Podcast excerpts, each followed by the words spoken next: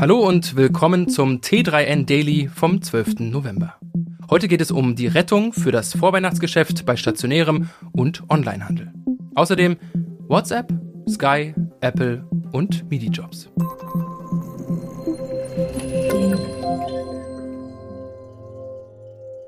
Nur noch wenige Tage bis zum Start der Weihnachtssaison. Der Black Friday, der Freitag nach dem amerikanischen Thanksgiving-Tag, ist stets der Startschuss für die Händler, online wie stationär. Doch die umsatzstärkste Zeit könnte für den Handel in diesem Jahr schwieriger werden als sonst. Zum einen ist die Lieferbarkeit vieler Waren eingeschränkt, zum anderen haben viele Kundinnen derzeit aufgrund der Unsicherheit, was den Arbeitsmarkt betrifft und angesichts steigender Energie- und Lebenshaltungskosten weniger Budget für den Weihnachtseinkauf. Für Unternehmen ist die große Zahl an Bestellungen aber auch eine Herausforderung, wenn die Verkaufszahlen hinter den Erwartungen etwas zurückbleiben. Doch wer als Händler ein paar Grundregeln beachtet, kann auch unter den erschwerten Bedingungen das Weihnachtsgeschäft erfolgreich managen. So ist es wichtig, die Warenwirtschaft möglichst weitgehend zu optimieren und sozusagen auf Sicht zu fahren. Die derzeit hohe Inflationsrate macht es wenig attraktiv, viel Ware im Lager zu haben. Wer im Rahmen der Verfügbarkeit plant, kann ressourcenschonend agieren. Dazu braucht es einen soliden Forecast. Vielerorts wird der Warenbestand noch analog und mit Hilfe von Excel-Listen verwaltet und abgeglichen. Doch Händler sollten möglichst viel in Echtzeit synchronisieren und nicht mit tageweisen Exporten arbeiten. Nichts ist ärgerlicher, als dem Kunden oder der Kundin erklären zu müssen, dass das versprochene und schon abgerechnete Produkt doch nicht verfügbar ist. Lieferbarkeit ist der neue Preis. Entsprechende Anzeigenformate in Google Shopping und entsprechende Kennzeichnungen im Webshop können den Ausschlag geben, ob ein Kunde oder eine Kundin bei dir kauft oder einen anderen Anbieter wählt. Dazu ist es aber entscheidend, dass du ansprechbar bist, entweder über klassische Wege wie E-Mail und Telefon oder aber per Chat. Entscheidend ist auch die Logistik. Werden Kontingente über das Gebuchte hinaus benötigt, müssen diese beim Versanddienst schnell fix gemacht werden, ob die Ware beim Kunden oder der Kundin gut ankam, ist wichtig für die Zukunft des Händlers. Über mehrere Smartphones gleichzeitig auf denselben Account bei WhatsApp zugreifen? Das soll bald bei WhatsApp möglich sein. Derzeit läuft der Beta-Test in einer ausgewählten Nutzerschaft. Meta will die Verfügbarkeit des Features nach Medienberichten aber in den kommenden Wochen ausweiten. Die Funktion ermöglicht bis zu vier Smartphones auf einen gemeinsamen Account zuzugreifen. Dabei wird ein Hauptgerät festgelegt, die anderen Telefone werden als Companions, englisch für Begleiter, bezeichnet. Zur Einrichtung muss das Haupttelefon eingeschaltet und im selben Netz wie seine Begleiter sein, damit der Modus funktioniert.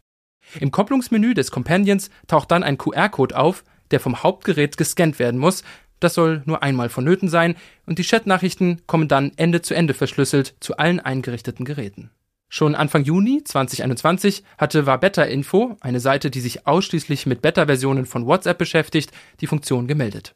Man habe mit Zuckerberg persönlich gesprochen und der habe erwähnt, dass ein Mehrgeräte-Support auf dem Weg sei. Über ein Jahr später bestätigt sich nun diese Information. Das Feature könnte auch für kleinere Unternehmen im Kundensupport oder bei vergleichbaren Aufgaben interessant werden. Die erst im Oktober auf 1600 Euro angehobene Grenze für MIDI-Jobs, früher als Gleitzone bezeichnet, soll ab Januar auf 2000 Euro steigen.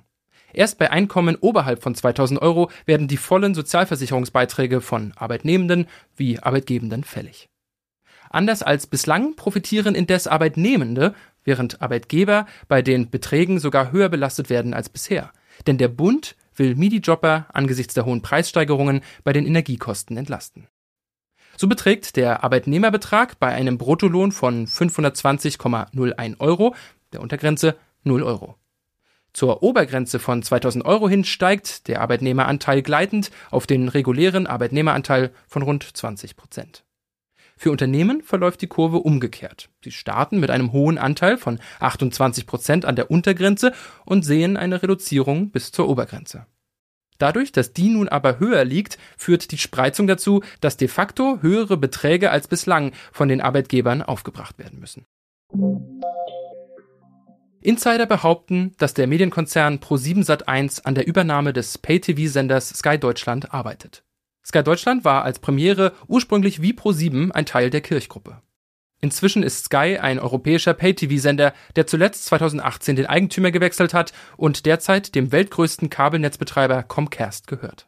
Comcast, nach AT&T, zudem der zweitgrößte Internetdienstanbieter der Welt, hatte seinerzeit insgesamt rund 39 Milliarden Euro für den Sender gezahlt.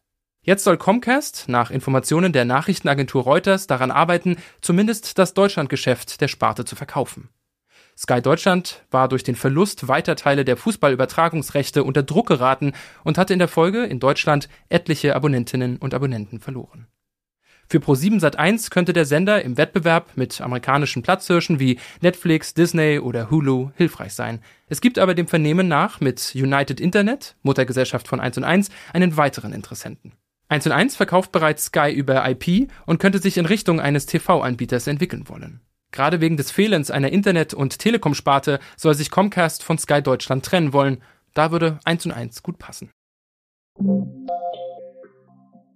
Vergangene Woche wollen Forscher herausgefunden haben, dass iPhone-Nutzer das Datentracking doch nicht so einfach abschalten können wie gedacht. Apples eigene Apps senden Daten über das Nutzerverhalten und Gerät weiter an das Unternehmen. Das hat nun zu einer Sammelklage gegen Apple geführt. Nutzer fühlen sich hinters Licht geführt, denn obwohl sie dem Tracking aktiv widersprochen haben, sperrt Apple ihr Verhalten in Echtzeit aus und sammelt teils sensible Daten über die Nutzerinnen. Wie Gizmodo berichtet, verstoße Apple laut Klage gegen den California Invasion of Privacy Act.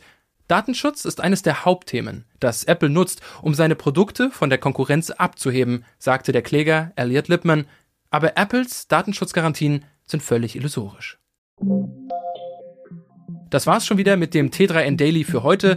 Noch viel mehr zu allen Aspekten des digitalen Lebens, des Arbeitslebens und der Zukunft findest du rund um die Uhr auf t3n.de.